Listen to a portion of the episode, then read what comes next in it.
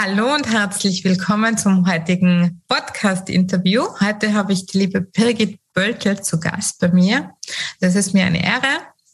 Du bist ja wirklich so in Österreich ein Yoga-Star im ORF mit der Yoga-Zeit, also ein wunderbarer, toller, bewundernswerter Werdegang. Und ja, ich habe schon gesehen, du hast ja auch wie ich ursprünglich mal Betriebswirtschaft studiert.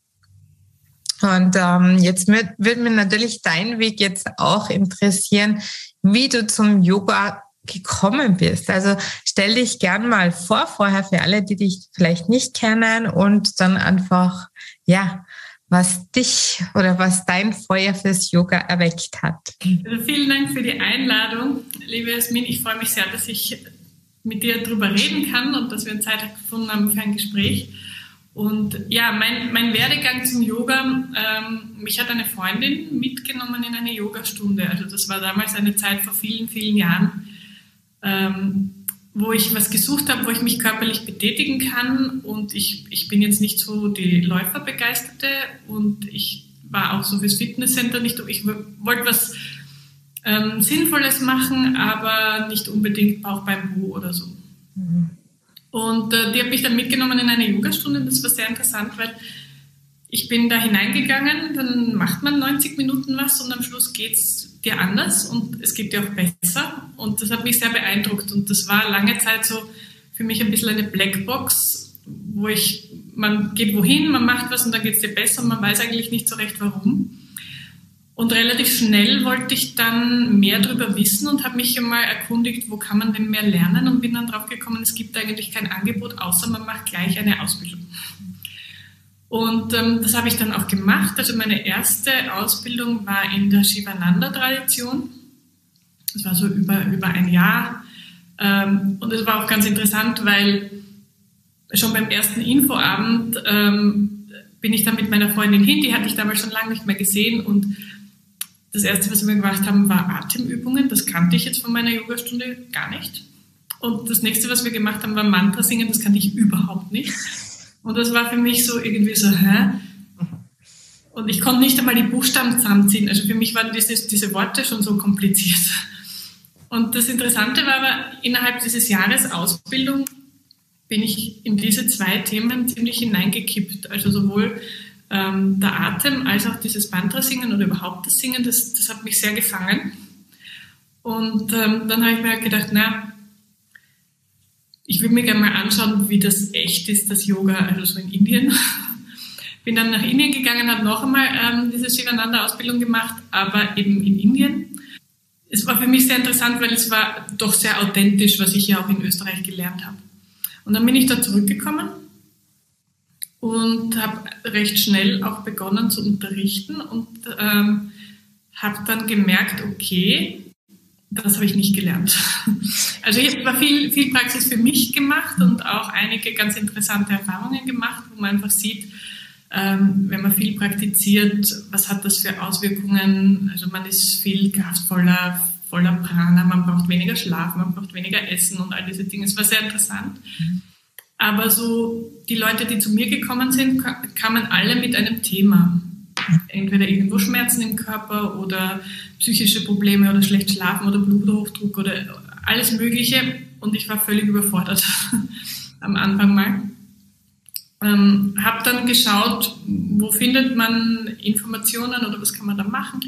Bin dann in die, also habe dann eine Yoga-Therapie-Ausbildung gemacht und bin 2007 dann zum Anusara Yoga gekommen und das war für mich wie so eine kleine Erleuchtung. Also da habe ich quasi diese Genauigkeit und die Details gefunden, die ich jetzt aus, aus dem Therapeutischen kennengelernt habe, aber mit viel mehr Freude vermittelt, mit einer viel lebensbejahenderen Philosophie dahinter mhm. und ähm, auch kraftvoller. Und das ähm, ist etwas, was mich nach wie vor gefangen hält, wenn man das so sagen kann. Also ich bin nach wie vor begeistert, lerne nach wie vor sehr viel jeden Tag und lehre auch in der Tradition nach wie vor. Ja, sehr schön. Ja, ich finde das auch ganz interessant, weil ich bin ja hier in St. Johann in Tirol und in Reit bei Kitzbühel ist ja auch ein Shivananda Ashram. Und ja, mich, bei mir hat es halt so begonnen, dass ich bei Shivananda auch gestartet bin, also vor Ewigkeiten und immer mehr wissen wollte. Und eben schon vor circa 20 Jahren immer wieder zur Yogastunde hingegangen bin. Und ich habe halt mittlerweile auch gesehen, wie streng die Tradition war und wie sich das eigentlich jetzt geändert hat. Also, weil früher hat man zum Beispiel wirklich am ganzen Areal nicht sprechen dürfen, nur leise. Man hat nicht zu spät zur Yogastunde, ja, fünf Minuten vorher wäre schon zu spät gewesen, kommen dürfen. Und das ist jetzt alles ein bisschen lockerer geworden, habe ich gesehen auch. Also, aber irgendwie hat mir immer bei Shivananda gefallen, dass sie eben so strikt und streng irgendwie sind.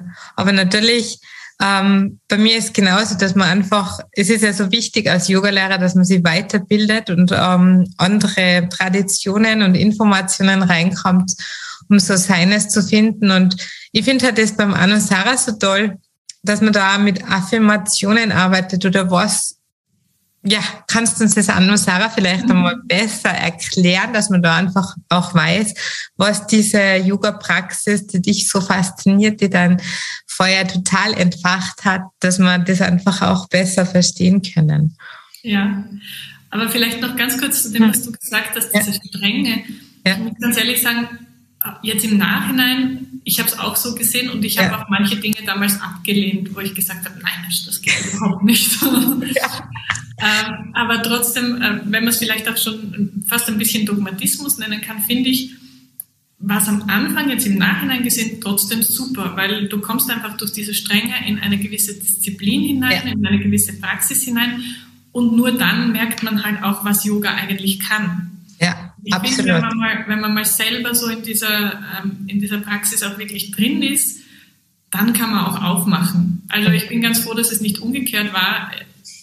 Dann wird es wahrscheinlich ganz an, anders ausschauen. Aber ich ja. glaube, ich konnte mit dieser plötzlichen Freiheit, unter Anführungszeichen, viel besser umgehen, nachdem ich vorher die Strenge auch kennengelernt habe.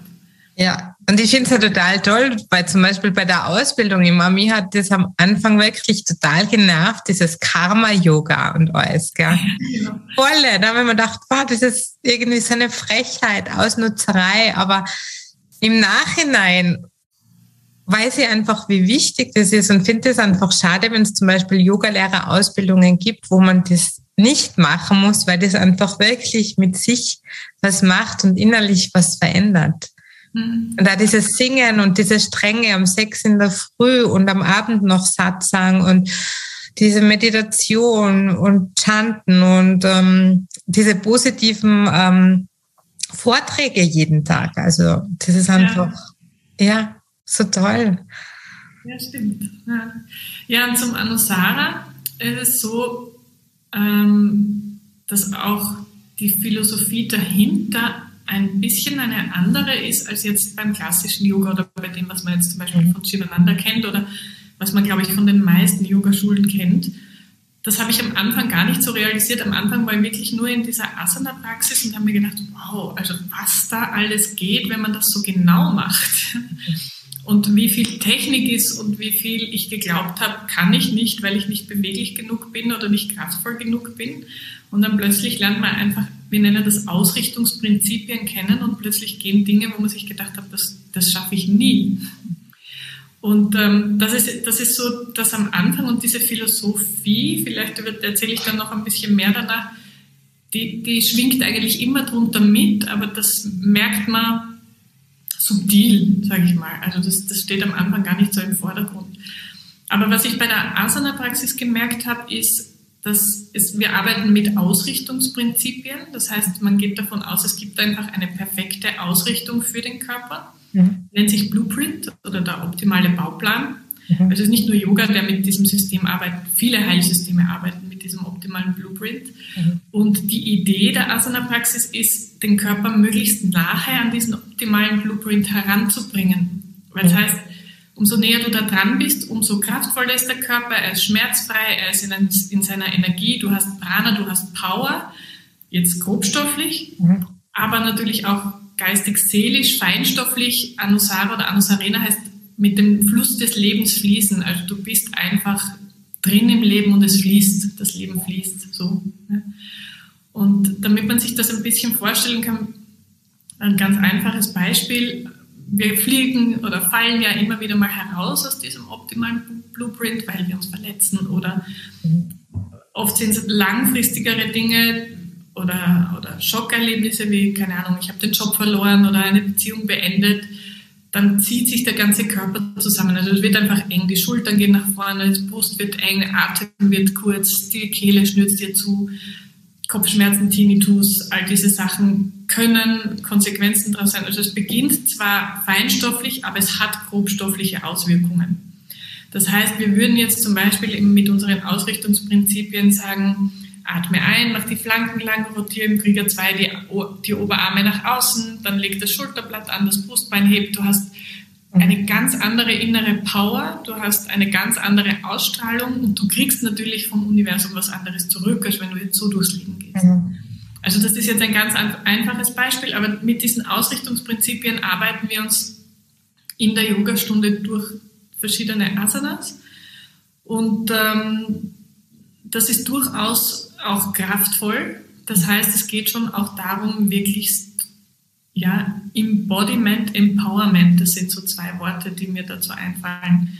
Ja. Und das ist das, was die Asana-Praxis macht. Und das Schöne daran ist, ähm, es bleibt ja nicht im Körper, also Körper und Geist, das braucht man jetzt im Yoga nicht sagen, die hängen natürlich eng miteinander zusammen. Das heißt, wenn es dem Körper gut geht, dann ist auch der Geist in der Lage aufzumachen, eine gewisse Weite zu kreieren und das Schöne im Leben zu sehen. Und da sind wir vielleicht auch schon ein bisschen bei der Philosophie dahinter. Da gibt's, ähm, es gibt im, Gro im Großen und Ganzen zwei große Wege. Das ist der vedantische Weg und der tantrische Weg. Und die meisten Yoga-Schulen geht eher so diesen vedantischen Weg. Das ist der Weg des Rückzuges, der Askese auch. Also ich möchte nirgends anhaften, weil egal wo ich anhafte, irgendwann muss ich das loslassen im Leben und dann leide ich. Zudem kommt, dass sich sowieso immer alles verändert und das ist das, was sich jetzt als, also im Vedanta wird es als Grundproblem gesehen, dass sich alles verändert. Und ähm, wenn man es jetzt in seine letzte Konsequenz verfolgt, dann ist es eigentlich die einzige Lösung, den Körper zu verlassen irgendwann, um wieder in eine Leichtigkeit, in eine Freiheit oder Shanti in Frieden zu kommen oder Samadhi oder wie, wie auch immer man das dann nennen möchte. Und ähm, diese tantrische Tradition ist eben die sogenannte Haushälter-Tradition. Mhm. Das heißt, sie ist für die gemacht, die sich nicht aus dem Leben zurückziehen. Also nicht nur für die Mönche und die, die man immer hört und sieht, diese äh, Asketen irgendwo in der Höhle im Himalaya, sondern das ist für Menschen, ja genau, das ist für Menschen gedacht, die einfach ein normales Sozialleben haben, eine Familie, einen Job und so weiter. Und die Spiritualität aber ins, in den Alltag hinein integrieren wollen. Und ähm, das unterscheidet sich zum Beispiel von dem, oder sagen wir so, das, was Patanjali in seinen Yoga Sutras geschrieben hat, viel davon ist auch Teil davon, aber es unterscheidet sich auch in maßgeblichen Dingen, ähm, weil halt Patanjali schon noch sehr aus dieser Asketenschiene gekommen ist. Und so ein paar, vielleicht ein paar Grundschlagworte, die für mich so die wichtigsten Dinge sind, sind ähm, in dieser Philosophie, see the good things first. Also egal was was dir im Leben begegnet. Versuch zuerst einmal das Gute und das Schöne drin zu sehen. Und die Idee dahinter ist, es ist eine non-duale Philosophie, das heißt, man geht davon aus, alles ist aus demselben Bewusstsein gemacht, also muss auch alles diesem Bewusstsein entsprechen. Also dieses Bewusstsein ist definiert, sofern man es definieren kann, als vollkommen, unendlich, perfekt. Mhm. Und wenn ich aus diesem Bewusstsein gemacht bin, dann muss ich das Gleiche sein, kann nicht anders sein. Und jeder andere, also du und jeder andere, ist ebenfalls aus diesem göttlichen Bewusstsein vollkommen und unendlich. Und entsprechend ist es durchaus legitim und adäquat, jetzt in allem, was man tut und sieht oder was dich umgibt, einmal das Schöne zu sehen und das Perfekte zu sehen. Also das ist so die, ja. eine, eine Grundidee, eine Grundphilosophie, ähm, die man einfach erstens einmal begreifen muss und dann ins Leben integrieren muss. Und ich sage nicht, dass mir das immer gelingt oder dass es, dass es wahrscheinlich niemand immer gelingt. Aber es ist gut, sich einfach immer wieder darauf zu besinnen, worum es jetzt eigentlich geht. Ja, absolut. Und ich finde, dass man, auch wenn man es nicht immer schafft, aber trotzdem dann reflektiert und sich denkt, was war jetzt gut in dieser Situation? Und das bringt einem ja dann immer wieder in diese Positivspirale. Genau. Und das finde ich ist auch so eines der wichtigsten Techniken. Also wir nennen das im Yoga, das auch das erste Ausrichtungsprinzip, das heißt Open to Grace. Mhm. Ähm, Grace ist jetzt äh, nicht unbedingt als Gnade übersetzt, die du kriegst, wenn du halt was tust oder nicht kriegst, keine wenn du dich gut verhältst, sondern Open to Grace, die Barbara Noah hat eine sehr schöne Übersetzung, die sagt, sich für das Schöne der Schöpfung öffnen. Mhm. Also das ist auch das, was du als Anusara-Yoga-Lehrer als erstes machst in einer Yogastunde. Das ist optimalerweise etwas, was du in jede Asana einbaust. Also dieses, ich bin bereit dafür, das Schöne da drin zu sehen und auch auszudrücken. Mhm. Also es ist auch meine Aufgabe und letztlich meine Verantwortung, das Schöne, was in mir ist, zu teilen. Mhm. Und das ist auch eine schöne Idee. Ja, toll. Ja. Also das ist so eine von, von mehreren Grundideen, die diese tantrische Philosophie halt mitbringt. Mhm. Eine andere ist, dass alles, was um mich herum passiert, auch nicht nur tantrisch, kennt man von vielen Dingen, ähm, natürlich mit mir zu tun hat. Mhm. Das heißt, es ist eben das Gegenteil von dem, was ich vorher erzählt habe. Ich ziehe mich nicht heraus, um, also wenn ich mich aus dem Leben rausziehe, ist es natürlich einfach, meine Gedanken zu beruhigen, weil wenn ich keine Verantwortung habe, mich um nichts kümmern muss, mit niemand rede, mich über niemand ärgere, dann ist es leicht, meinen Geist so ruhig zu halten, dass ich in diese transzendenten Zustände eintauche. Aber ähm, diese Philosophie sagt eben, entwickeln tust du dich schneller, wenn du dich mit den Dingen auseinandersetzt, die rund um dich herum sind. Und nicht ja. Das ist für mich auch ein ganz wichtiger Teil. Ja, und vor allem, ich finde da, gerade wenn es unangenehm wird oder wenn man konfrontiert wird, dass man einfach auch viel schneller lernt und viel schneller sich einfach weiterentwickelt. Absolut, ja. Also dann braucht man vielleicht nicht so viele Leben bis zur Erleuchtung. Nein, und das ist tatsächlich etwas Gutes, dass du das ansprichst, weil das, das war für mich auch so, ja, mein Gott, na Samadhi, das, das kriegt man halt dann irgendwie, wenn man 47 Leben Yoga praktiziert oder ich weiß nicht was. Und ich bin wirklich erst spät, also wirklich erst seit ich diese Grundbegriffe dieser Philosophie, man hört das immer, die, die schönen Dinge in den, in, in den Dingen zuerst und so weiter, aber es ist noch mal eine ganz andere Ebene, wenn man das im Leben integriert. Mhm. Und das war für mich so wirklich, also das ist für mich ein, ein Schlüssel, der eine Tür aufmacht. Ja. Und wenn man das wirklich für sich integriert hat, dann, dann geht es dahin und es ist, ähm, also es ist jetzt gar nicht weit weg, dieses Erwachen. Es ist jetzt nicht ein, ein Licht anschalten von 0 auf 1, sondern es ist einfach ein Spektrum, das passiert. Aber also diejenigen, die ich kenne, die sich ernsthaft damit beschäftigen, mit diesem Weg, ähm, ist, ist es nichts, was du im Leben, im nächsten Leben machst, sondern jetzt. Ja. ja. Genau. Ja, ich finde das auch total toll, dass man einfach wirklich schaut, wie kann ich mich weiterentwickeln. Und wie du auch sagst, das Loslassen. Immer, ich habe gerade gestern einen Post geschrieben zum Loslassen. Und das ist halt wirklich so was Hartes für uns Menschen, aber gerade dadurch können wir eben lernen und wie jetzt ich vergleiche das immer mit die Blätter im Herbst, die sich schön färben, wie so, als wir wenn sie auf einen Ball gehen, auf eine Party und dann einfach loslassen und tanzen sich dem Boden hingehen, tanzen sich einfach den Zyklus der Natur hingeben, mhm. im Vertrauen, dass der Baum oder man sagt das vielleicht, der Baum, er gibt die Blätter im Vertrauen ab, dass im Frühjahr wieder dann die neuen äh, Blätter sprießen. Und das finde ich einfach so schön. Deshalb, mein, eines meiner Steckenpferde ist ja eben das zyklische Leben neben äh, Frauenthemen und äh, onkologische Patienten.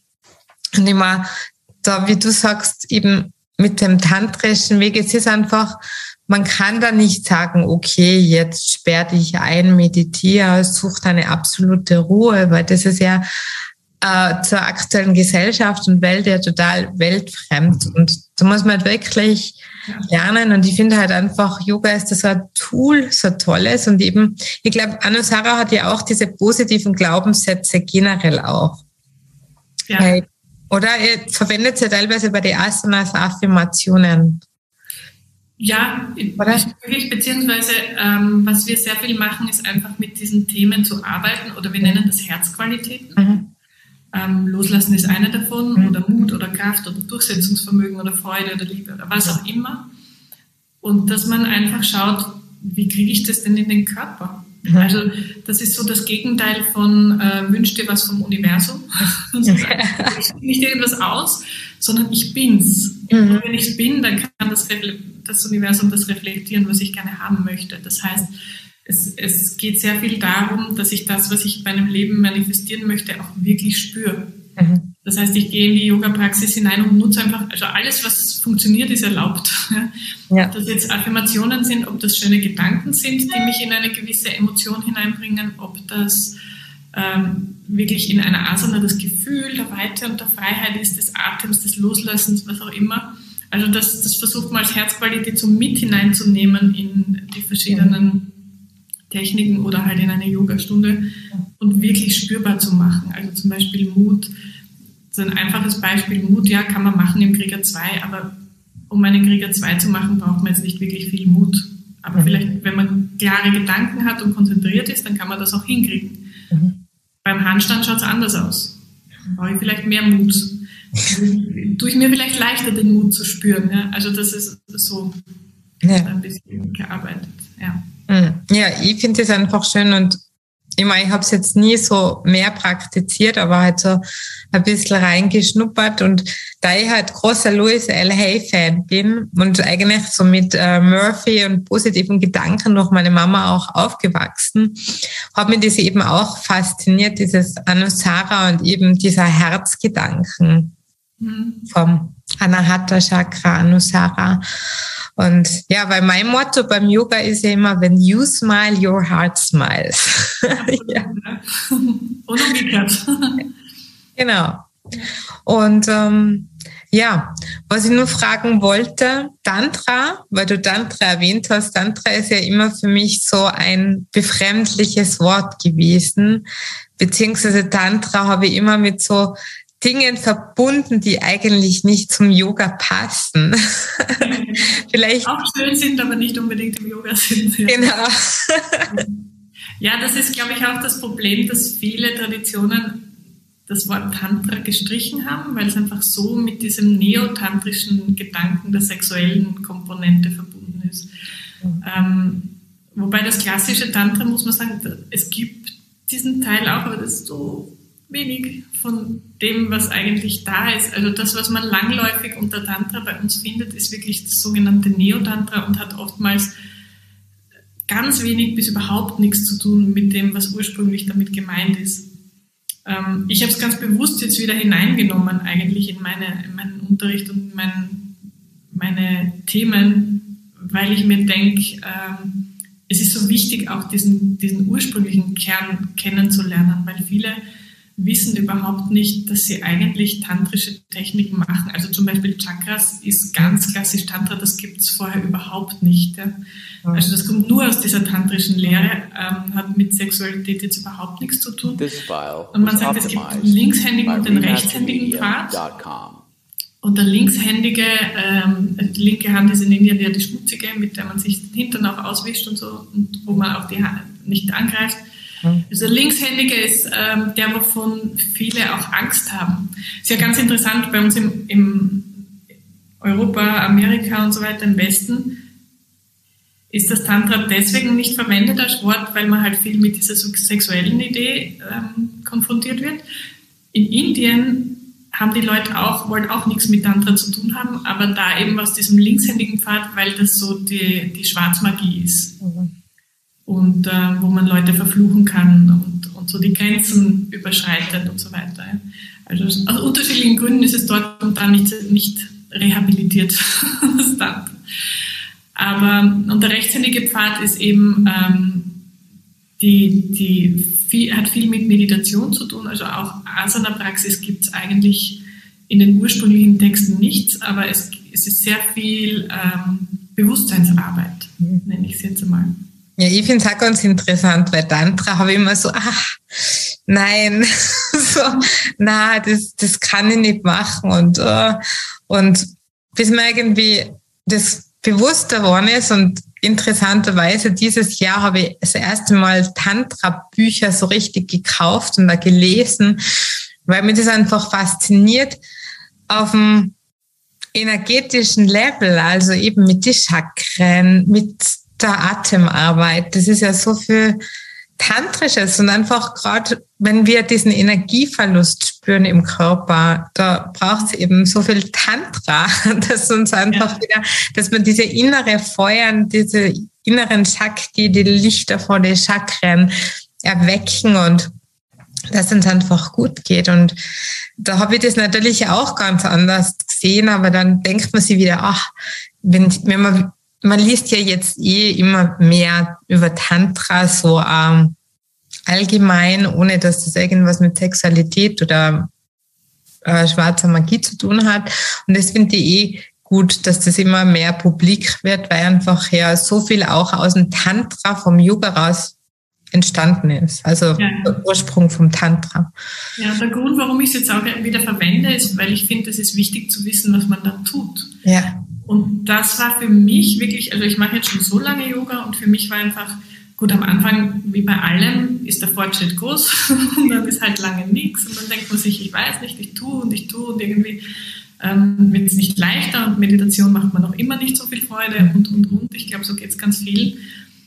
Bis ich dann draufgekommen bin, ähm, also Tantra an sich heißt ja unter anderem Schrift, also das ist so das meistgebrauchte. Es gibt verschiedene Tantras, ja. Und jedes Tantra für sich ist eine eigene Schrift, ist eine eigene Lehre und ist ein komplettes System. Also es ist ein System, wo halt irgendjemand geschafft hat, in die Befreiung oder in die Erleuchtung oder wie man es bezeichnen möchte, zu kommen. Und ähm, was eigentlich überall erwähnt wird, ist, misch die nicht miteinander. Mhm. Also wenn du die eine, wenn du von einem Lehrer eine Praxis kriegst, dann ist das die, die funktioniert und dann mach die oder mach die andere, aber misch die nicht miteinander.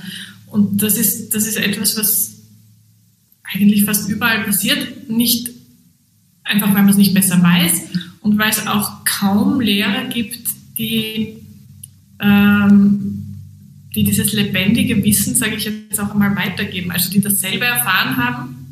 Mhm. Also ich habe mir vor, voriges Jahr, vor eineinhalb Jahren, habe ich mir mal die Frage gestellt, es gibt so viele Yogis, mhm. da müssten ja so viele Erleuchtete da sein, wo sind die alle, ja? Es sind nicht viele und es sind deswegen nicht viele, weil nicht viele dieses Wissen selber erfahren haben und dann weitergeben. Und gerade im Tantra ist es ja so, dass es eigentlich, also man kann viel lesen und man kriegt auch einiges im Internet, aber eigentlich ist es ein esoterisches Wissen, also ein Geheimwissen. Mhm. Und zum Beispiel mein Lehrer sagt, du kannst dir verschiedenste Mantren aus dem Internet und aus Büchern suchen, die sind kraftlos. Mhm. Ein Mantra in der tantrischen Lehre, und das finde ich auch ganz schön und auch interessant, ist ein Wesen. Es ist ein lebendiges Wesen. Es ist eine Schwingung, die ein Bewusstsein hat. Mhm. Und ein Mantra funktioniert nur, wenn es bei dir lebt. Also mhm. wenn es, wenn es sich bewegt und etwas tut. Und im Regelfall kriegst du das Mantra übertragen von jemand, bei dem es lebt. Mhm. Also es muss ein eigener praktizierender ja, Yogi sein oder, oder Tantriker sein, der weiß, was er tut und, und wie das funktioniert und von dem kannst du die Lehre kriegen. Ja, ich finde das auch toll, weil ich habe jahrelang probiert zu meditieren. Also Yoga ist ja easy. Aber diese Meditation, dann habe ich mal von der Mama hat gesagt, nimm das Buch. Das war dann Meditation zum Mantren. Dann habe ich immer zu so haben, so und oh, ah, habe das immer probiert und dann wieder gelassen und dann wollte ich wieder, also es hat mich aber nicht weglassen, dass ich das meditieren wollte. Und bei der Yoga-Lehrerausbildung, meine, das war wirklich super eben bei Shivananda, dass man wirklich jeden Tag um sechs und am Abend die Meditation gehabt hat, weil man, da hat man einfach müssen und da hat man sich dann einfach eingelassen und ja, und eben wieder mit der Mantra-Initiation eben, ähm, das hat dann eben auch, das haben wir ja dann auswählen können, ob man das will oder nicht. Ich wollte das. Und dann habe ich mein eigenes Mantra bekommen und das begleitet mich seitdem eben auch. Aber es ist auch so, dass ich ab und zu mein Mantra nicht verwenden möchte, weil mir situationsbedingt jetzt vorkommt, ich will ein anderes. Mhm. Dann passt das auch für mich. Ja, absolut. Mhm. Absolut, ja. Ja, und das sind halt so die Dinge, wo man dann irgendwann draufkommt, Yoga passiert halt nicht in der Yogastunde. Und vielleicht einfach so, was, was für mich die Schlüssel waren, wo ich dann drauf gekommen bin, okay, wenn man das wirklich ins Leben integriert und das dauert halt. Also selbst wenn man jetzt was intellektuell versteht, heißt das ja noch nicht, dass man es fühlt. Und wenn man es fühlt, heißt das noch nicht, dass man es ins Leben integriert hat. Das ist ja. einfach ein Prozess. Und ähm, für mich zum Beispiel war ganz wesentlich, drauf zu kommen, dass die Yoga-Praxis etwas ist, was ich aus Freude und aus Liebe zu mir selbst mache. Mhm. Und ich und ich, ich glaube alle, ich glaube alle fangen mit Yoga an, weil irgendwas nicht passt im Leben. Weil ich entweder, keine Ahnung, einen schöneren Hintern haben will oder besser schlafen will oder gelenkiger oder geschmeidiger oder ich weiß nicht, irgendwas passt nicht, ich muss mich verbessern. Oder was häufig jetzt gelesen wird, so, und wo ich auch lang drauf war auf dieser Welle, so ich muss die beste Version von mir selbst werden. Bis ich dann drauf gekommen bin, und das habe ich eben auch in so einer Tantra-Schrift gelesen, das ist eine Praxis aus Selbsthass. Also das ist ein richtig hartes Wort, eine Praxis aus Selbsthass. Und das funktioniert nicht. Das funktioniert am Anfang eine Zeit lang, weil man merkt, es geht was, wird was besser, aber irgendwann muss man draufkommen, okay, ich praktiziere nicht, weil ich mich verbessern will, ich bin schon das Beste, was ich, was ich sein kann, sondern ich praktiziere. Vergessen wir leider. Als Kinder ja. wissen wir das noch. Absolut. Ja. Und da muss man sich daran erinnern und die Praxis ändert sich so sehr in dem Moment, wo man versteht, dass das so ist und dass man die Freude und, und die Leidenschaft für die eigene Praxis wirklich für sich selber macht. Und das war für mich, das war für mich ein Grundstein, das, das mal einzubauen. Und ähm, dann geht es eben weiter, dass man sagt, was sind andere Motive, warum reine und unreine Motive werden das genannt. Und das zweite wäre eben, ich, also das erste ist, ich praktiziere Liebe zu mir, das zweite ist auf der Suche nach Wahrheit. This file was optimized was wäre das Gegenteil von auf der Suche nach Wahrheit? Das sind diese Hocherlebnisse. Mhm. Also einmal ein Bliss-Erlebnis in der Meditation oder ähm, die Freude, weil ich jetzt irgendwas äh, geschafft habe in der Yogastunde oder so. Also nicht diese Hocherlebnisse suchen, sondern wirklich die Wahrheit, die Dinge so zu sehen, wie sie sind.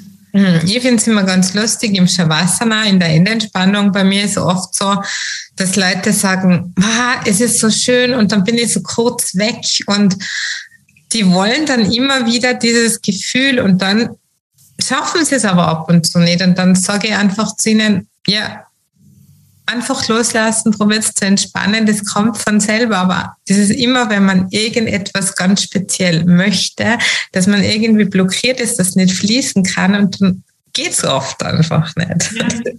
Und das ist, das ist ganz wichtig, was du sagst, weil es gibt ja etwas, das nennen wir im Yoga Ananda, das ist die mhm. bedingungslose Freude. Ja die kannst du nicht erzwingen, aber die kommt immer mehr, umso mehr du drauf kommst, warum du praktizierst, also umso mehr diese Motive klar werden. Also ich will nicht, was weiß ich, nur als, als Bliss Bunny heißt auf Englisch, ich, durchs Leben rennen, sondern ich bin interessiert an dem, was das Leben ist und was es mir zu bieten hat und an der Wahrheit, an der Existenz. So. Was du vorher noch gesagt hast, das ist ja, also dass wir einfach perfekt sind und unser Körper und vor allem in diesem Leben ist ja, sind, gibt es uns nur so, wie wir sind und wir wissen nicht, ob es ein anderes Leben gibt.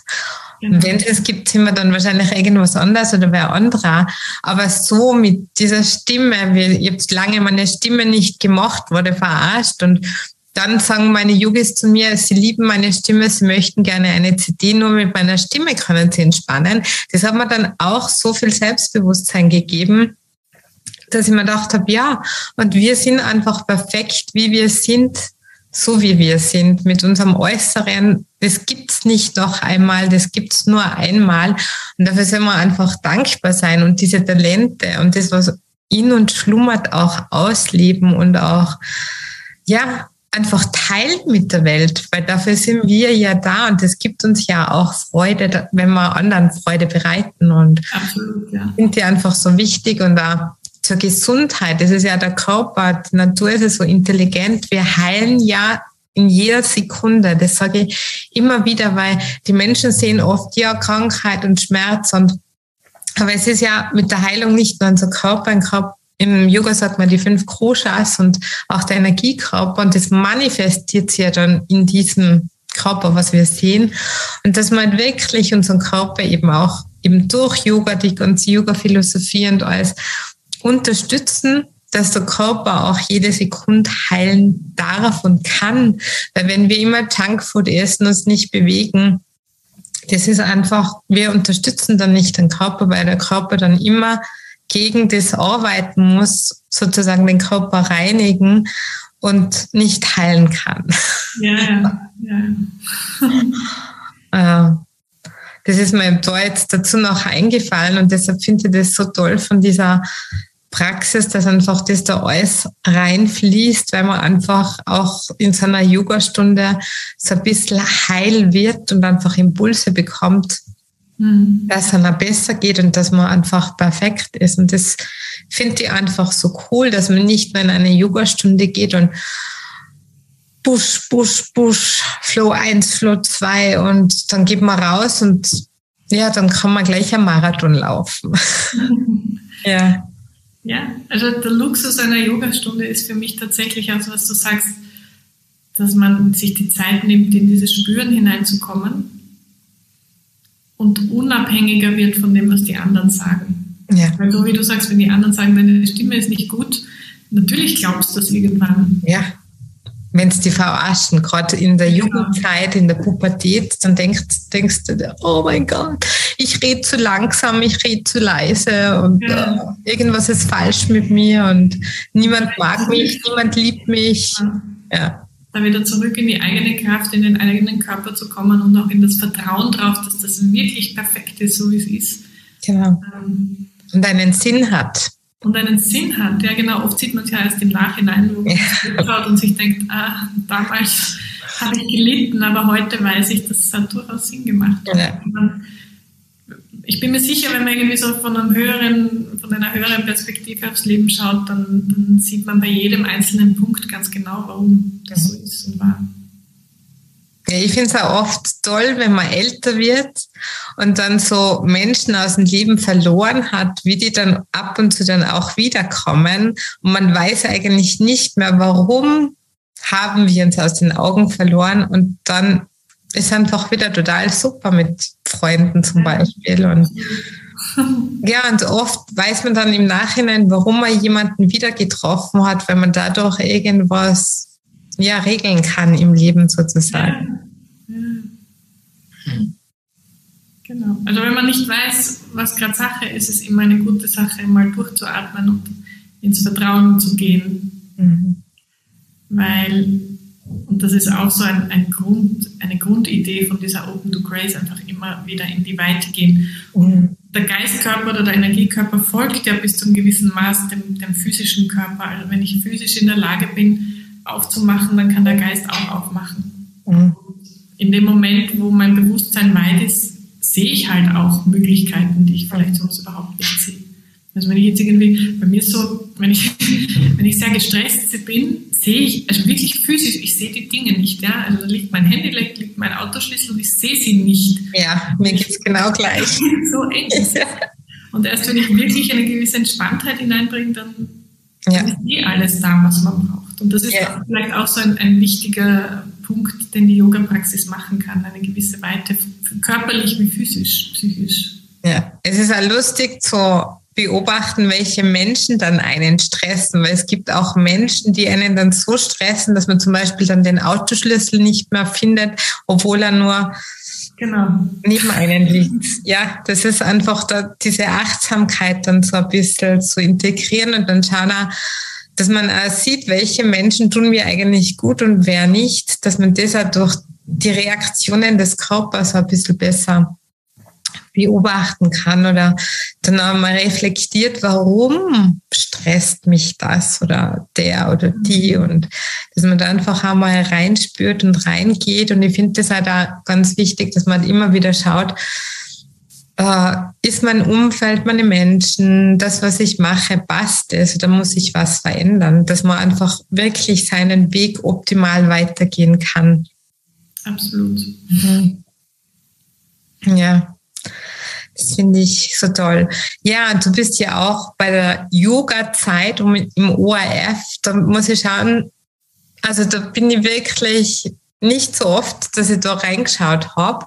Aber ich habe ja ein Jahr auf Malta studiert. Oh. Deshalb muss ich sagen, jedes Mal, wenn ich da was gesehen habe mit Yoga und Malta, war ich wirklich so ein bisschen, ich will auch. das war wirklich. Schön, ja. So, ja. Ja, das war eine meiner schönsten Zeiten im Leben auf Malta. Und das ist schon sehr cool. Und wie bist du da eben zu der Yoga-Zeit und zum äh, ORF gekommen und ähm, wie hat das auch deine Praxis verändert? Interessante Frage. Also die Yoga-Zeit ist, äh, ist einfach entstanden, mhm. Weil ich das Gefühl hatte, es gibt jetzt nicht, es gibt jetzt in Österreich keine, keine Plattform ähm, oder formulieren wir es ein bisschen strenger. Ich hatte damals das Gefühl, dass die Yogaschulen gegeneinander und die Yoga-Lehrer gegeneinander arbeiten. Und mhm. ähm, irgendwie war das nie so meine Intention und auch gar nicht die vom Anusara. Also das habe ich auch beim Anusara das erste Mal wirklich kennengelernt, dass man wirklich eng zusammenarbeitet, gegenseitig in die Yogastunden geht und so weiter. Das ist einfach ganz normal. Und das war für mich so ein Wunsch, ähm, dass es einfach eine Plattform gibt, die übergreifend ist, wo und, und auch österreichisch ist. Also in Deutschland gibt es ja einige lokal und das ist eben über die Jahre gewachsen und macht nach wie vor viel Freude. Und man halt auch immer wieder neue interessante Menschen kennenlernen, so wie wenn man einen Podcast macht zum Beispiel. Ja. Und äh, ja, und Dauer 11 ist dann irgendwann auf mich zugekommen. Ähm, und seither machen wir immer wieder Serien oder ja, Kurzbeiträge, würde ich jetzt sagen. Also, mhm. ähm, wo ich am Anfang, muss ich jetzt ehrlich sagen, auch, auch sehr skeptisch war, weil ich gesagt habe, was soll ich in fünf Minuten, da kannst du nicht aufwärmen und hin und her. Ähm, aber es sind jetzt doch, glaube ich, ganz, ganz ähm, kleine, inspirierende Beiträge immer mehr geworden, die, wo die Leute auch tatsächlich mitmachen und auch mitten im Arbeitstag kurz einmal eine Pause haben, die Schultern lockern oder einfach mal durchatmen oder zur Ruhe kommen können oder so. Und ja, macht viel Spaß. Ja, und oft sind da gerade so kurze Impulse ganz wichtig für ja. die Leute, einfach, dass man es motiviert, dass vielleicht auch in eine Yoga-Stunde gehen oder das, was für sich selber tun und achtsamer mit dem Körper sind. Und für mich war halt auch ganz wichtig, ähm, dass Yoga so ein bisschen aus dieser, aus dieser Esoterik ähm, Schublade, Räucherstäbchen, Birkenstock äh, ein bisschen herauszuholen. Und ich glaube, das ist auch ganz wichtig, wenn solche öffentlichen Medien darüber berichten, dann sieht man einfach, okay, das ist wirklich, ähm, also das ist was Ernsthaftes, das ist jetzt ähm, ja auch professionell, was hier angeboten wird. Also das ist nichts, was man jetzt einmal an einem Wochenende in irgendeinem Kurs sich anschaut und, und dann weitergibt oder so. Mhm. Ja, ich finde es halt total cool, was du vorher gesagt hast, mit, dass man auch als Yogalehrer gegenseitig in Yogastunden geht, weil bei mir war es nämlich einmal so, dass ich bei mir in der Gegend eben bei der Andrea in, in den Yoga-Kurs gegangen bin. Sie hat auch Shivananda-Ausbildung, dann haben wir gedacht, perfekt, fein, geh da hin und hat, haben mich Leute angesprochen, ja, wie kannst du denn als Yoga-Lehrerin bei der Andrea jetzt zum Yoga gehen? Und dann haben wir mir gedacht, ja, warum nicht? Ich möchte ja auch was für mich tun, weil es ist ja ein Unterschied, ob ich selber eine Yogastunde unterrichte oder bei jemandem hingehe, weil das tut ja mir viel besser. Also dann kann ich ja selber mal richtig atmen und entspannen. Und ja, das habe ich auch lange nicht verstanden, dass mir das dass, dass da andere Leute einfach so denken, dass ich nicht bei einer anderen Yogalehrer eine Yogastunde gehen sollte oder dürfte. Ich glaube, es hört sich auch mittlerweile auf. Ja, und es ist so wertvoll. Ich finde, ja. das muss man eigentlich machen. Das ist, ja, absolut. Ja. ja. Es ist echt, das ist das Beste, was man doch machen kann. Hm. ja. Ja, genau. Ja, jetzt sollte ich nur fragen, wenn du jetzt ähm, so für Yoga-Anfänger oder ähm, Yoga-Yogis und Yoginis einen Tipp hast, also drei Tipps, was sie machen können, was wären diese drei Tipps? Was wären die drei Tipps? Also der erste Tipp ist eh von dem, was ich schon gesagt habe, praktiziere aus, aus Liebe zu dir selber mhm. und damit steht unmittelbar in Verbindung ähm, such dir eine Praxis, die dir Freude macht. Mhm. Also nicht den Körper ausbeuten und auch nicht, weil die anderen meinen, so muss das sein und du musst, weiß ich nicht, 40 Atemzüge im Kopfstand stehen oder irgendwas. Wenn das dir keine Freude macht, dann braucht es eine andere Praxis. Mhm. Und vielleicht noch davor oder danach oder mittendrin, wie auch immer, finde ich ganz wichtig, dass man auch sieht, das hat auch was mit dem Leben zu tun. Also für mich ist eine erfolgreiche Yoga-Praxis etwas, die du im Alltag spürst. Mhm. Und dazu gehört ein, eine Entspannung. Mhm. Also es braucht eine gewisse Grundentspannung. Ähm, und das ist vielleicht auch ein bisschen Arbeit, dass man sich den Alltag anschaut. Ähm, wie zu mache ich meinen Geist mit Dingen, die kein wesentlicher und wertvoller Input sind. Hashtag Instagram, Facebook und so weiter. Also wie viel Zeit konsumiert das und wie viel meiner geistigen Kapazität mhm. ähm, heißt nicht, dass man es nicht machen soll, aber einfach mal überlegen, wie konsumiert mich das und nicht umgekehrt. Ähm, mit welchen, mit welchen Medien beschäftige ich mich? Lese ich, schaue ich YouTube-Videos? Mache ich das vorm Einschlafen? Beschäftigt mich das die ganze Nacht? Bis hin zu, wie schaut mein Umfeld aus? Freue ich mich, wenn ich zu dem Platz komme, wo ich Yoga mache? Ist der schön? Ist der aufgeräumt? Ähm, Habe ich da auch eine gewisse Ruhe drin zum Beispiel? Also das sind für mich so Umgebungsvariablen, die wahnsinnigen Effekt haben auf das, wie ich meine Yoga-Praxis erlebe. Also das würde ich vielleicht mitgeben, dass man sich nicht nur die Yogamatte und das Studio anschaut und die Praxis, sondern auch ähm, die Freude, die ich mir rundherum, das kann ich mir ja gestalten, auch wenn es noch nicht so ist, dann, dann gibt es da Potenzial, das ist ja auch was. Ja, absolut. Das sind wirklich wunder, wundervolle Tipps. Also ich bedanke mich bei dir recht herzlich, dass du heute dabei bist und für deine wundervollen Tipps, Inspirationen und Insights zum Anusara Yoga, zum Tantra, zum, ja, zum ganzen Rundherum. Also wirklich wundervoll. Also vielen lieben Dank. Ich hoffe, dass du nochmal kommst. Vielleicht wollen wir dann nochmal tiefer ins Tantra einsteigen. Sehr gerne. Dann wünsche ich dir in der Zwischenzeit alles Liebe und Gute und Mamas die. Dankeschön. Vielen lieben Dank. Es war mir wirklich eine Riesenfreude. Es war ein super schönes Gespräch. Danke. Viel. Dankeschön. Halt, stopp. Bevor du jetzt abschaltest, verrate mir deinen größten Aha-Moment aus dieser Folge. Was du für dich persönlich mitnimmst, was du sofort umsetzt oder in dein Leben integrierst. Besuche mich auch gerne auf www.mamasti.at und trage dich in den Newsletter ein. Falls du das noch nicht gemacht hast, für regelmäßige Insights, News und Tipps. Bis zum nächsten Mal. Achte auf dich, entspann dich und think positiv. Denn du bist die wichtigste Person in deinem Leben. Danke fürs Zuhören und bis zum nächsten Mal. Mamasti, deine Jasmin.